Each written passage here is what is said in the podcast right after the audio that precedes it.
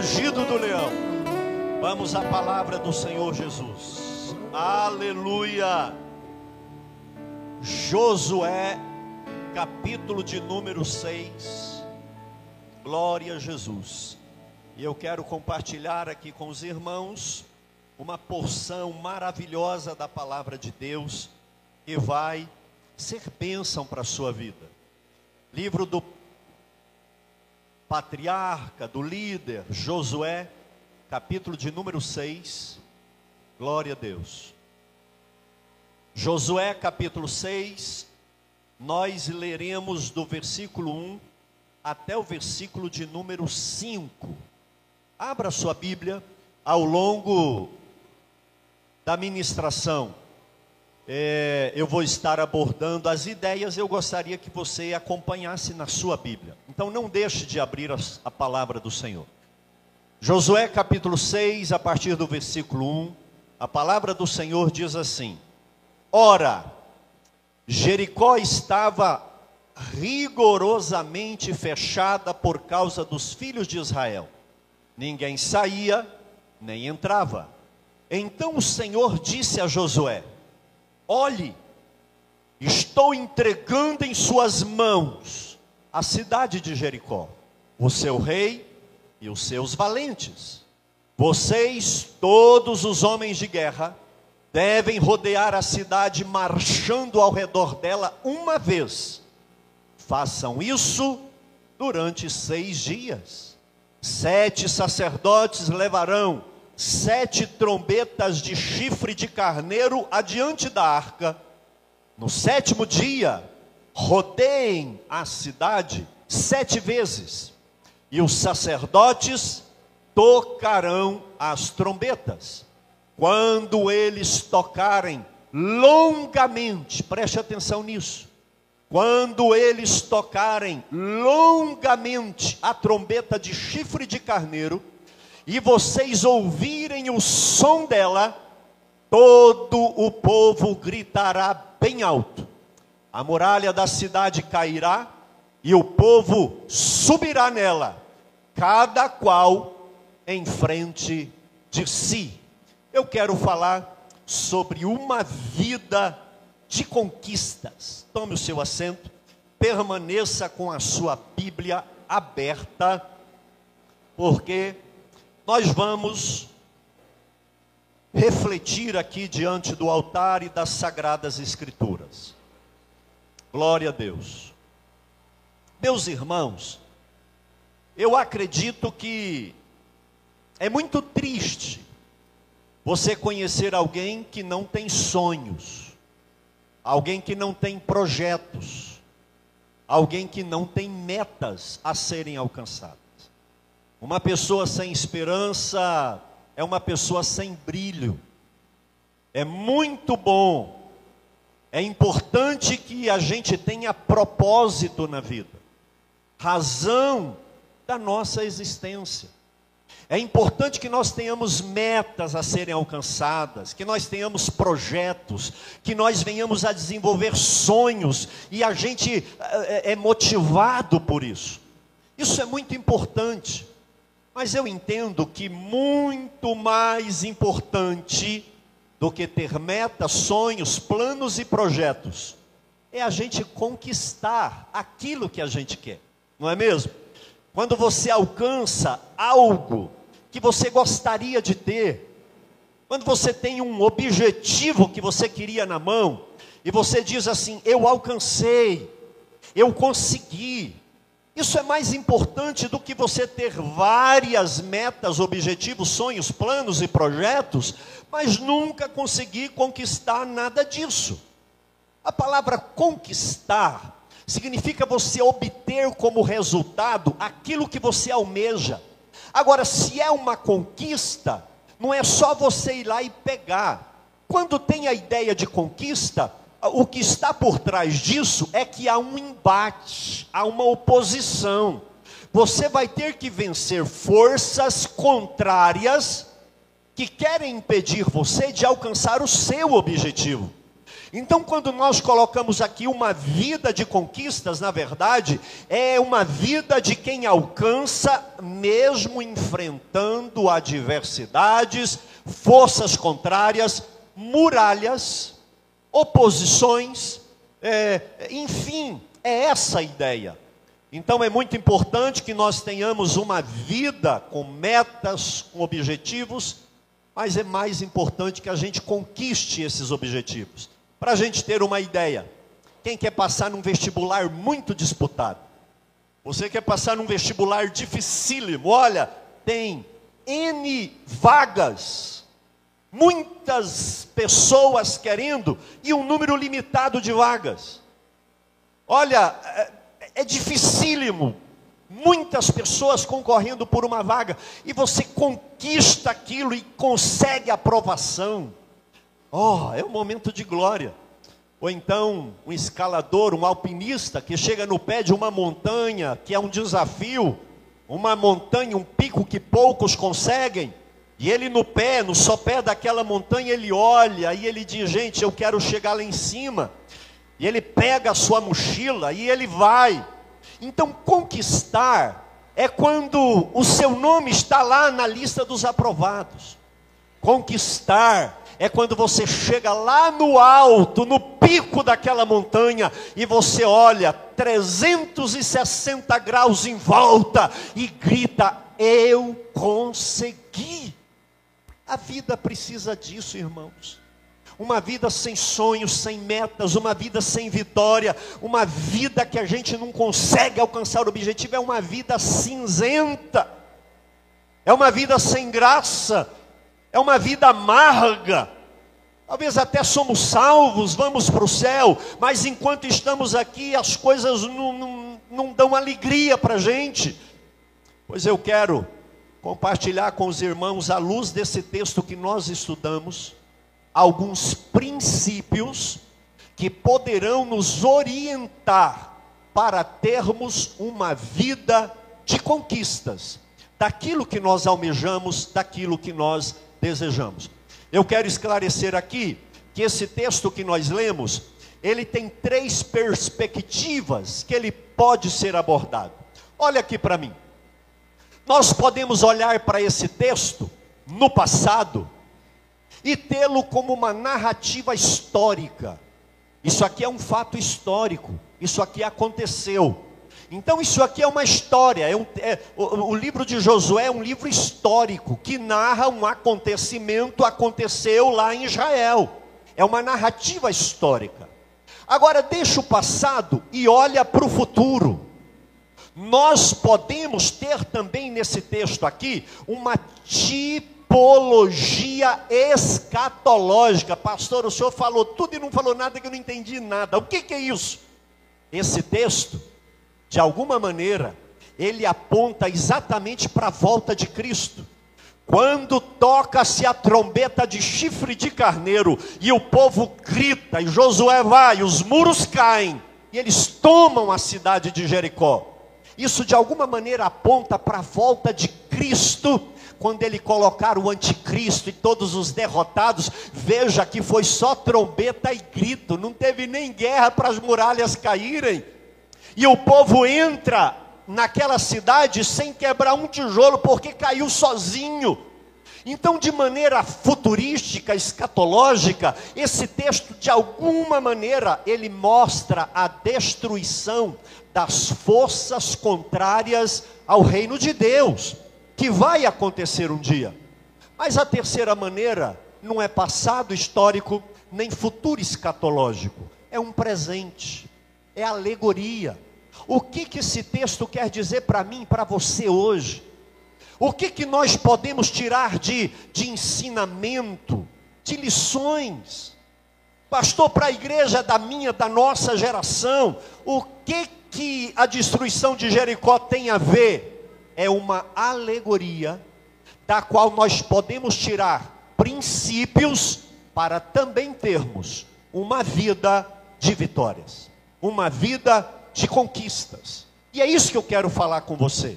Eu não quero trazer princípios neurolinguísticos, nem psicológicos, não, eu quero trazer princípios bíblicos para que você tenha de fato uma vida de conquistas.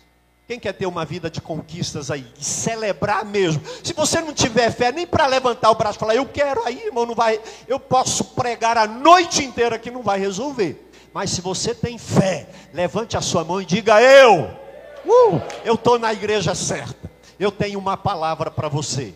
Deus vai te dar vitórias, em nome de Jesus Cristo.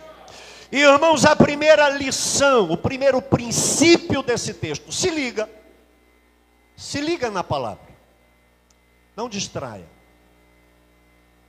Primeira coisa que nós aprendemos aqui: lute nas guerras corretas. Você não pode entrar em qualquer guerra, em qualquer movimento, qualquer coisa. Nós precisamos guerrear as guerras certas. Às vezes nós pulverizamos e pelejamos demais na guerra que é de outrem e que não tem nada a ver com os propósitos de Deus para nós. Escute aqui. Para que você entenda isso, eu vou ter que voltar um pouco no capítulo 5, porque, amado, a Bíblia não foi escrita em capítulos e versículos. A Bíblia foi escrita num livro sequencial. Para facilitar a leitura congregacional e o estudo, foi dividido em capítulos e depois em versículos, mas isso aí é uma construção humana. E infelizmente, Existem divisões de capítulos e versículos que complicam o entendimento da palavra de Deus. Porque o capítulo 5 de Josué está muito ligado com o capítulo número 6, mas quando quebra essa sequência, parece que são duas narrativas distintas. No final do capítulo 5, a partir do versículo 13, a Bíblia diz que Josué está isolado. Preste atenção. Eles atravessaram o Rio Jordão. Vem comigo. Israel atravessa o rio Jordão, mas Josué não sai estabanado, agora vamos ali, não. Ele acampa, faz um altar e vai buscar a direção de Deus. E a Bíblia diz que certo dia, capítulo 5 de Josué, versículo 13, ele está no campo sozinho. Olha que coisa tremenda. E eu acredito que ele estava lá olhando e dizendo: Jeová, para onde eu vou? Quem eu ataco primeiro? Eu vou para o norte, para o sul, leste, oeste. Qual que é a minha direção, Senhor? De repente, Josué vê um guerreiro com a espada desembanhada na mão. Josué falou: opa, alto lá. Você é dos nossos ou é cananita? Dos deles. Aquele ser angelical fala: nenhum nem outro. Josué fala: então, quem é você? Ele fala: Eu sou o príncipe dos exércitos do Senhor. e tem algo interessante aqui, irmãos, que é extremamente intrigante. A Bíblia diz que quando ele fala, Eu sou o príncipe dos exércitos do Senhor, Josué se prostra e adora a ele. E ele não proíbe. E aqui eu te chamo a atenção porque na Bíblia, sempre que alguém, seja profeta, patriarca ou apóstolo, vai adorar o anjo, o anjo diz assim: alto lá, não me adore, só ao Senhor adorarás. Eu sou conservo teu do mesmo Deus, você não tem que me adorar. Anjo nenhum aceita adoração, mas esse príncipe dos exércitos do céu aceitou Josué adorá-lo. E como se não bastasse, quando Josué está lá adorando aquele anjo, aquele ser espiritual, ele vira para ele e fala assim: tira a sandália do teu pé, porque onde você está é terra santa. Opa! Quem conhece um pouquinho de Bíblia, já foi lá para Êxodo capítulo 3, quando Moisés, no alto do monte, vê uma sarça pegando fogo, e aquele fogo não queimava a sarça, mas tinha labareda, e ele vai chegando encabulado com aquilo, de repente uma voz ecoa do meio da sarça: Pare aí, Moisés! Tire a sandália do teu pé, porque essa terra é santa. Olha isso. Não era um anjo. Isso aqui na teologia é o que nós conhecemos como teofania, manifestação de Deus. Lembra quando Deus visita Abraão ali? A Bíblia fala que o Senhor visitou Abraão e conversou com ele de uma manifestação corpórea de anjo, mas era Deus. Olha isso. E aqui esse anjo aceita ser adorado, repete aquela, olha, o que torna uma terra santa não é anjo, arcanjo e nem profeta, é a presença de Deus que torna a terra santa. E irmãos, então Josué estava ali, é, é, naquele cenário, o anjo manda ele tirar a sandália, ele tira, aí acaba o capítulo 5 começa o capítulo 6 que nós lemos, e o capítulo 6 começa dizendo assim: E Jericó estava toda rigorosamente fechada, selada com medo dos, do, dos judeus, do povo de Deus. O versículo número 2 do capítulo 6 diz assim: Então o Senhor disse a Josué. É uma sequência, a narrativa é a mesma. E Deus fala com Josué o versículo 2: Olhe, eu estou entregando na tua mão qual cidade? Qual cidade? E como se não bastasse Deus falar a cidade, ele ainda falou: coloca a arca na frente, o sacerdote com trombeta de chifre de carneiro, é para rodar seis dias, uma vez por dia. E como se não bastasse, ele disse: no sétimo dia, vocês vão rodear sete vezes, e na sétima vez, quando os sacerdotes tocarem um som comprido, é para o povo gritar e correr na direção de Jericó. Olha isso. Aqui eu aprendo o primeiro princípio. Jericó não era um sonho vaidoso do coração de Josué. Jericó não era um projeto meramente da vontade de Josué. Não era um plano audacioso, vaidoso e grandioso, megalomaníaco de Josué. Tomar Jericó era uma direção de Deus para a vida de Josué. Você quer ter uma vida de conquista? Você quer ter uma vida que celebra vitórias pequenas, comprar um sapato novo, fazer uma viagem internacional, trocar de carro, comprar uma joia, sei lá o quê, ou grandes, casar, ter filhos. Você quer ter vitória? Antes de qualquer coisa, procure saber se esta é a vontade de Deus para a sua vida. Tem muita gente frustrada porque Deus está dizendo, vai para cá, e ele vai para lá. Tem muita gente frustrada porque Deus está dizendo, sobe um degrau, e essa pessoa está descendo um degrau. Josué, ele não vai guerrear Jericó, porque ele amanheceu um dia inspirado de si mesmo e disse: Eu vou tomar Jericó. Não! O primeiro princípio é: lute nas guerras certas, e as guerras certas são aquelas que Deus tem para você.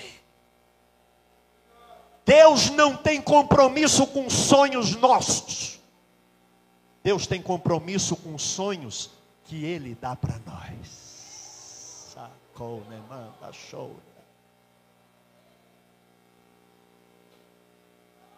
Você já orou pedindo a direção para a sua vida? Às vezes o rapaz está tão encantado com aquela conquista que ele não ora. Senhor, é isso que o Senhor quer para mim? Ah, pastor, a gente não ora para casamento. Rapaz, você ora para viajar, para dormir, para acordar, para escovar o dente, para almoçar, para jantar, e não vai orar para casar. Isso é carnal que fala isso.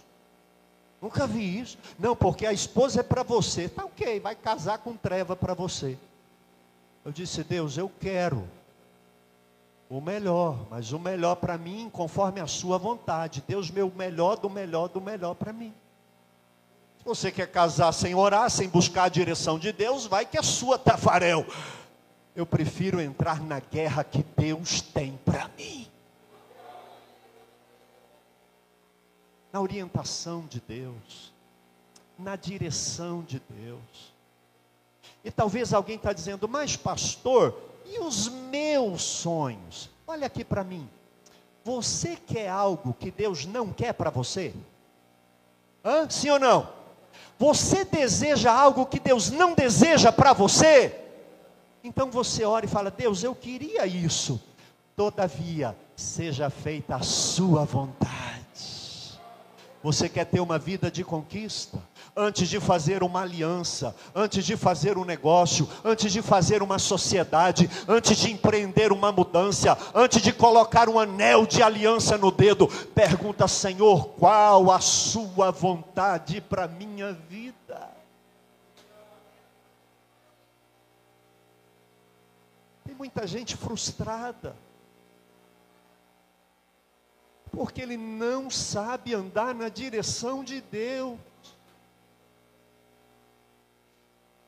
Um povo sem brilho, um povo sem alegria, um povo que nada que faz prospera, sabe por quê? Porque não consegue consultar o Senhor. E quando Deus fala não, eles falam aí, ó, o que que está vendo? Deus não, o não de Deus é resposta. A guerra certa é aquela que Deus entra com você é aquela que Deus diz: vai que é sua, porque eu entregarei Jericó na sua mão. Uh, aleluia! Aprenda a desfrutar da vontade de Deus, meu irmão. Aprenda a ter prazer na vontade de Deus. E se você queria algo muito colossal e Deus fala não, bendito seja o Senhor, Ele sabe o que é melhor para você. Mas nós esquecemos que nós temos Deus para nos guiar. Lá em João capítulo 16, versículo 13, Jesus diz assim: Quando vier o Espírito Santo da verdade, ele os guiará em toda a verdade. Irmãos, o Espírito Santo é consolador, é ensinador, o Espírito Santo é Deus, ele é advogado, ele é paráclito, mas ele é guia. Josué ficou isolado. Foi lá para o campo. E talvez ele urrasse, ele chorasse, talvez ele pusesse a boca na areia, mas ele dizia: Senhor, fala o que tu queres, para onde eu vou? Os reis de Israel que tinham vitória, nunca desciam para a guerra sem consultar a palavra do Senhor. E quando Deus dizia: Não vai, se fossem, perderia, mas quando Deus dizia, vai, porque com trezentos eu te darei a vitória em milhares, eles podiam ir. Aprenda a andar na direção de Deus, irmão. Agrada-te da vontade do Senhor. Romanos capítulo 8, versículo 14, Paulo escrevendo a sua carta, ele diz assim: Todos aqueles que são guiados pelo Espírito Santo de Deus, esses são filhos de Deus. O filho de Deus dá conta de andar na direção do Espírito Santo. O filho de Deus se alegra com o não de Deus. Fica quieto, não é hora. Pode ir porque eu sou contigo. O primeiro princípio que nós aprendemos aqui, e eu ministro na sua vida, para que você não sinta o gosto do fracasso e da derrota, aprenda a andar na direção de Deus, nas mínimas coisas. Segundo princípio, priorize a presença de Deus. Meus irmãos, veja que foi o próprio Deus quem disse para Josué: Josué, pega a arca da aliança e põe lá na frente. Isso não veio da cabeça de Josué. Não. Não foi ele que falou assim: eu vou bolar uma estratégia aqui, deixa eu ver como é que eu vou colocar ordem aqui da coisa. Não foi, não. Foi Deus que disse: pega a arca e põe na frente. A arca era um caixote de acácia, todo revestido em ouro. E dentro da arca tinha as duas tábuas de pedra com as leis que Deus dera para Moisés. Dentro da arca tinha um pote com maná, porque quando Israel chegou no Rio Jordão, que entrou na terra prometida, o maná parou. Quando eles estavam no deserto, tinha maná, porque era deserto. Agora eles estavam na terra prometida, lá tinha leite e mel, tinha colheita, tinha coisas para eles comerem. Então maná parou. Deus disse: pega um pote, põe maná e põe dentro da arca para servir de memorial. Agora eu te chamo a atenção: o maná que não era comido num dia apodrecia no outro, mas o maná que estava no pote nunca apodreceu. Olha que coisa maravilhosa, irmãos. E além disso, dentro da arca tinha a vara que representava a tribo de Levi, a vara de Arão. Em determinado momento o povo disse: Ô, Moisés, por que, que Arão é que é sacerdote e outra tribo não? Por que, que tem que ser levita? Moisés disse: Não, ok, porque Moisés também era da tribo de Levi. Para a gente não ter problema, cada tribo pega uma vara e a gente vai colocar lá no lugar santo do santo. No outro dia, a vara que florescer é o escolhido. E a Bíblia diz que a vara que representava com o nome a tribo de Levi e Arão, ela deu folha, deu fruto, deu flor e amadureceu, porque era a vontade de Deus. Eles pegaram aquela vara e colocaram dentro da arca o único objeto, o único objeto que Deus mandou fazer para representar a presença dele foi a arca. Isso aqui é tão sério que um dia desse eu estava ouvindo um rabino e ele todo esperançoso com a construção do terceiro templo em Jerusalém, ele disse: "Olha, agora nós temos uma dificuldade, porque nós não podemos fazer outra arca. Eu estou reverberando o que aquele rabino disse.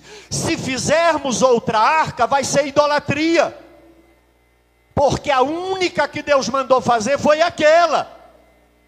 A gente tem que achar ela em algum lugar, senão vai ficar sem arca. Aquela arca era o símbolo da presença de Deus. Aquela arca ficava no Santo do Santo, no lugar santíssimo, uma vez por ano, no dia de Yom Kippur. O sumo sacerdote pegava o sangue dos animais, ele atravessava o pátio, ele atravessava o lugar santo, entrava no lugar santíssimo e derramava na tampa da arca que era o propiciatório, como se estivesse derramando na presença de Deus. A arca era símbolo da presença de Deus. Agora olha aqui, qual o princípio que nós aprendemos aqui? Josué, nunca entre numa batalha que você tem que deixar Deus de lado. Alianças espúrias, negócios que você não pode dizer que é cristão, coisas que maculam a sua fé, porque onde a arca não pode ir na frente, não é lugar do crente entrar, não é lugar de você conviver. Quer ter uma vida de vitória e conquistas? Só vá onde Deus entra contigo. Onde a sua comunhão, intimidade e vida com Deus não são maculadas. Pastor, eu vou entrar num negócio aí, ele não é muito legal, não. Mas assim, eu de uns dois, três anos, aí eu faço meu pé de meia, depois eu conserto minha vida. Não entra nisso, não. Ainda que você tenha vitória, não vai valer a pena. Porque onde Deus não pode ir na frente, não é lugar do crente entrar. Muitos têm experimentado derrotas, porque têm vivido em locais e situações e alianças onde Deus não está presente. O segundo princípio para uma vida de conquistas: não abra mão da presença de Deus na sua vida por nada. Só um instantezinho, Deus. Eu vou largar o Senhor aqui só para fazer um negocinho. Daqui a pouco eu arrependo e volto. Faz isso não. Não vale a pena. Não tem vitória que vale a pena quando Deus não está presente. E eu vou te mostrar isso. Primeiro personagem que deixa isso muito claro é o próprio Abraão. Deus chama Abraão e ele vai para a terra de Canaã. E lá em Gênesis capítulo 19, Deus aparece, fala com ele de alguma maneira e fala: Abraão, eu sou Deus Todo-Poderoso. Quem crê que o Deus de Abraão é todo-poderoso? Nós somos filhos de Abraão pela fé. E Deus vira para Abraão e fala assim: anda na minha presença e ser perfeito. Abraão, não abra mão da minha presença por nada. O segundo personagem que nos ensina isso daqui, além do patriarca Abraão, é o profeta Moisés, Êxodo 33. Deus estava enfastiado daquele povo murmurando. Ele vira para Moisés e fala: Moisés, eu não vou mais com vocês. Mas fica tranquilo, eu vou mandar anjo ir com você. Pode ir para a terra prometida, mas chega de andar no meio desse povo. Miguel, Gabriel, anjo, arcanjo, vão com vocês. Eu acho que houve um silêncio assim. Moisés vira para o Senhor e fala: Senhor, se a tua presença não for conosco, não nos faça sair desse deserto, porque nós não iremos sem a sua presença. Como é que o crente dá conta de andar sem a presença de Deus, irmão? Ah, na faculdade não rola, né? Porque lá é um ambiente, que é isso? A presença de Deus tem que ser real aqui, em casa, no trânsito, no trabalho, onde quer que você esteja, assistindo um filme no cinema, no shopping, no campo, no exterior. Mas não largue a presença de Deus para nada. Isso é a garantia de uma vida de conquistas. O terceiro personagem que deixa isso aqui de uma maneira muito clara é o rei guerreiro, Davi. Irmãos, Davi, imagina um homem vitorioso e vencedor. Davi era guerreiro demais, valente demais, vamos para cima e, e, sempre tinha vitória. E de moleque ele matava urso, leão. Imagina isso, irmãos. E ele mata Golias e ele vai e vence. Mas lá no Salmo 51, versículo 11, de alguma maneira ele vacila, e Deus trata com Davi de maneira rigorosa. Mas o Salmo 51, versículo 11, ele diz assim: Senhor, ô Senhor, cabeça raspada, um saco de linho, sabe aquele saco de linho aí da roça, de café, aquela coisa rústica, vestido uma roupa daquela, cabeça raspada, cinza, todo humilde. Ele vira e fala: Senhor, não me lances fora da tua presença, e nem retire de mim o teu Santo Espírito. Tira o trono, tira a minha família, tira tudo, mas não me lance fora da sua presença. Aprenda a amar a presença de Deus, irmão. A presença de Deus é melhor do que a corrupção, do que o ganho desonesto, do que o prazer imoral. Presença de Deus vale mais do que ganhar o mundo aqui e perdê-lo por algum momento ou na eternidade. Então, segundo princípio que essa guerra aqui nos ensina, priorize a vontade de Deus.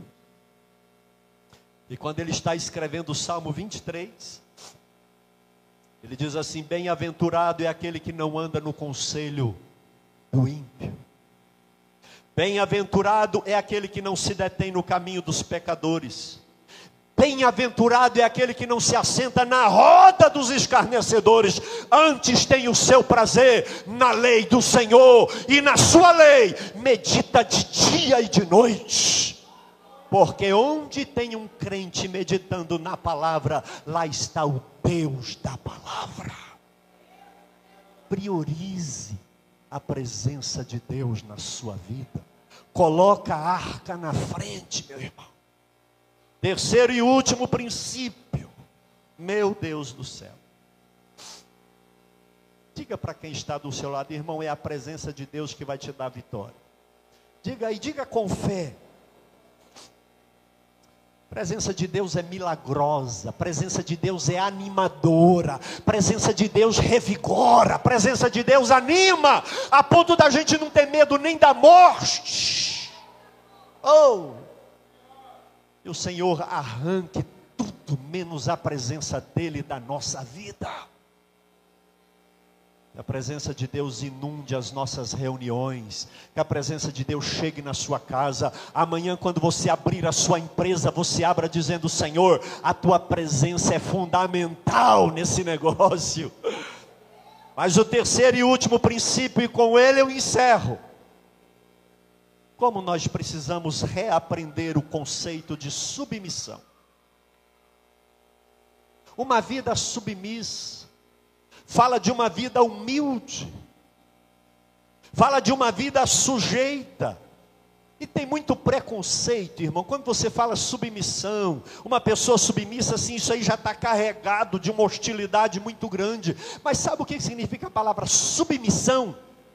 Eu estou debaixo da missão que é do outro, junto com ele. Eu vou te dar um exemplo.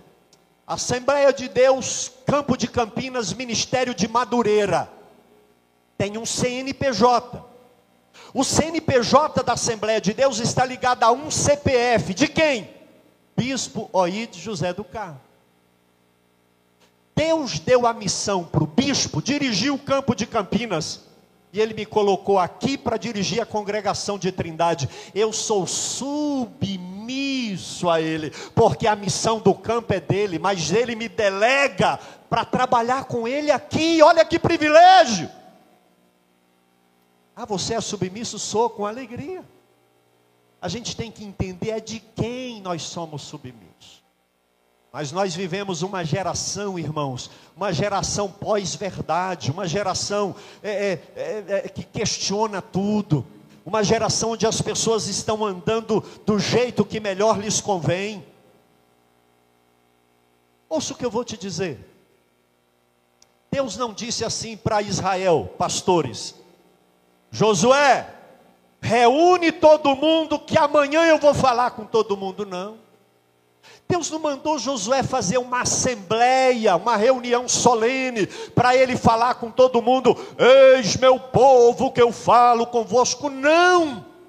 Ele falou lá no meio do deserto, para Josué, Agora, quando Josué chegou no meio do arraial, ele reuniu o povo e disse: Deus falou comigo e mandou a gente rodear seis dias, uma vez por dia. No sétimo dia é para rodear sete vezes, e na sétima vez, o sacerdote, olha que coisa, Deus mandou Josué colocar sete sacerdotes na frente, com sete trombetas.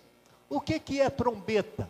Naquela época não tinha HT, rentalk, rádio, fone, corneta, não tinha sistema de comunicação, a comunicação era na corneta. A corneta, a trombeta, o que quer que seja, era um meio de comunicação. Através dela eram passadas as ordens.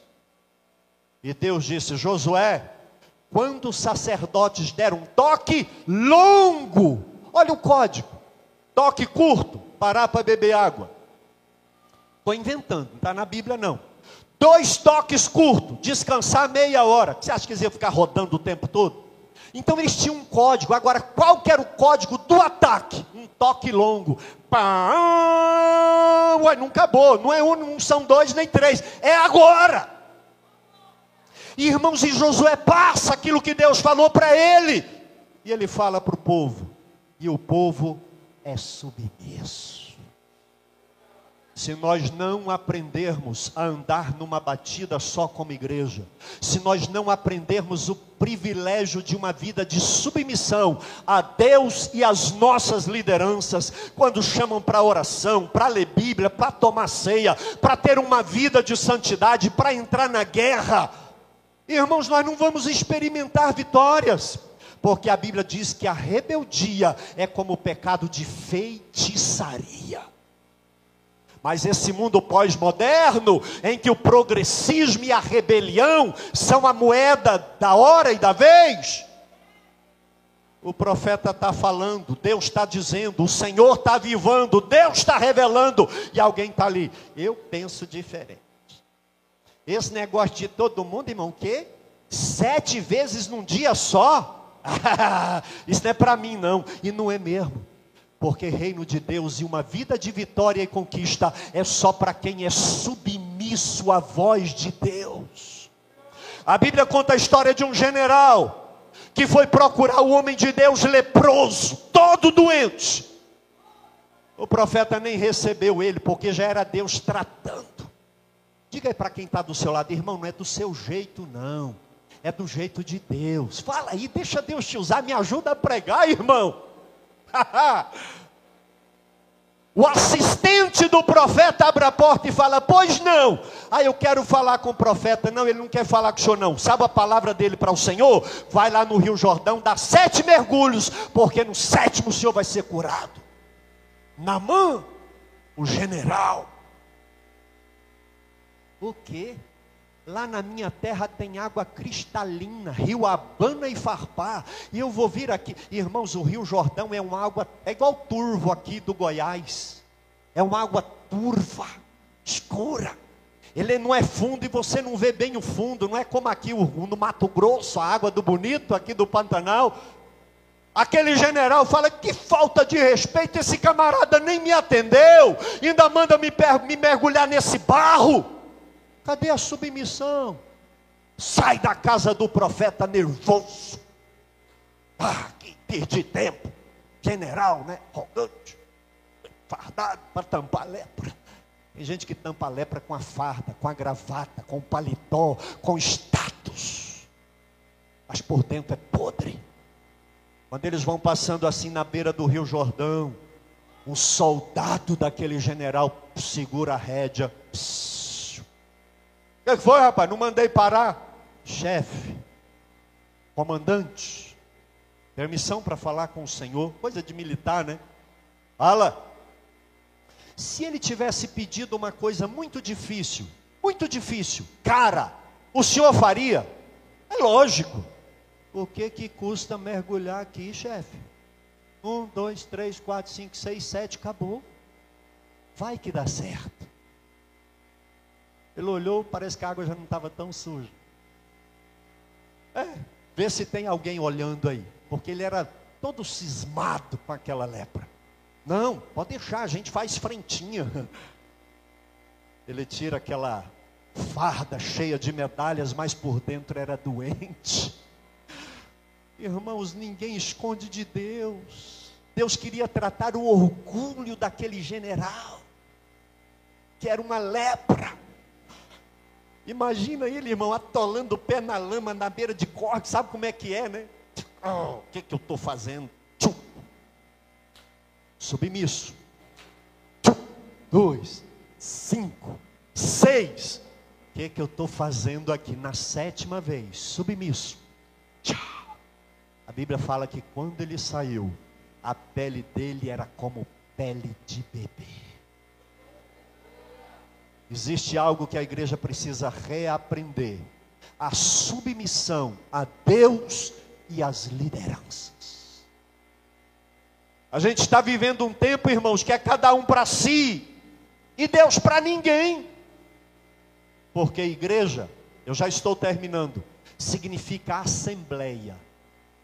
Do jeito que não existe assembleia de uma pessoa. Luiz Paulo, vem aqui, por favor, me ajuda aqui a pregar. Fica ali. Ah, o, o Luiz Paulo reuniu em assembleia com quem? Não, sozinho. Não existe assembleia de uma pessoa. Assembleia é ajuntamento. E sabe o que, que significa igreja? Assembleia. Eclésia. Assembleia daqueles que saíram do mundo e vieram para o reino de Deus. Deus abençoe. Do jeito que não existe assembleia de uma pessoa, não existe igreja de crente desigrejado. Você precisa de um rebanho, você precisa de um pastor, você precisa de ter identidade. Esse negócio de domingo estar numa igreja, terça na outra, semana que vem na outra, isso não é bíblico. A palavra de Deus diz em Hebreus: sede submissos a vossos pastores, como quem vai dar conta da sua alma diante do Senhor. Quem vai dar conta da sua alma diante de Deus? Pastor, mas eu não gosto dessa igreja. Deus tem uma que você vai gostar, vai lá. Ou quem sabe, não é nessa água barrenta que Ele vai curar o seu orgulho e te fazer um homem, uma mulher de Deus.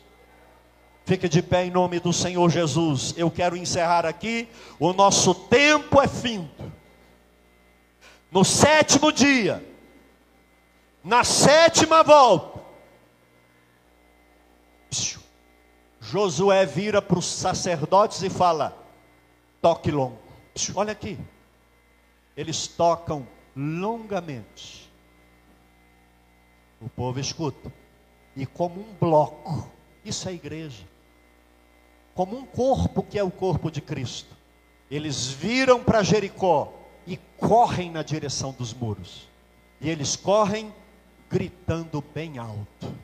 E o último versículo que a gente lê diz: E os muros caíram. É na nossa unidade,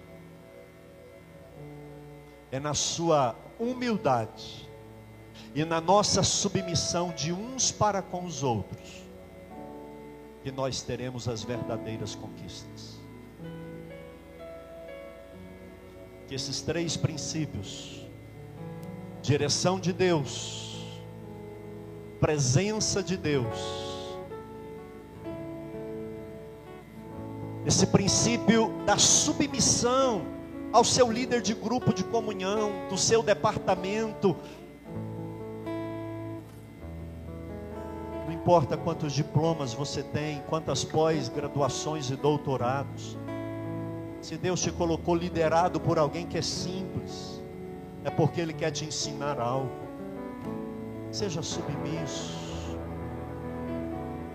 Com Deus não existe conquista impossível. Faltou ali o existir. Com Deus não existe conquista impossível. Mas esses três princípios precisam ser observados. E essa palavra, minha oração é que ela esteja gravada, registrada na tábua do seu coração. Porque Jesus vai te dar a vitória. A sua vitória vem de Deus. Não é a força dos seus braços, nem a estratégia do seu intelecto. Quem vai derrubar as muralhas e quebrar as cadeias é o Senhor Jesus Cristo. Você pode colocar a mão no ombro desse irmão que está do seu lado, dessa irmã. Somos igreja. O que adianta comer do mesmo pão na ceia? Se nós não temos comunhão no dia a dia, e resolve isso. Ore por essa pessoa agora, interceda por ela. Abençoe a vida dela. Porque na nossa unidade, na nossa comunhão, na nossa submissão a Deus, à liderança e uns aos outros. Paulo escrevendo aos Efésios, ele diz: submetam-se uns aos outros no Senhor. Irmãos, a força da igreja está na nossa unidade espiritual. Oh Senhor, conceda a vitória. Conceda a vitória, Senhor, para a sua igreja, para esse rebanho. Meu irmão, no poder e na autoridade do nome de Jesus, eu abençoo a sua vida. O leão ruja, ruge nessa noite e ministra uma palavra de vitória para você. Não é no seu jeito, não é do seu tempo, é do jeito e no tempo de Deus. Não abra mão da presença de Deus, não negocie seus princípios. Oh, bendito seja o nome do Senhor.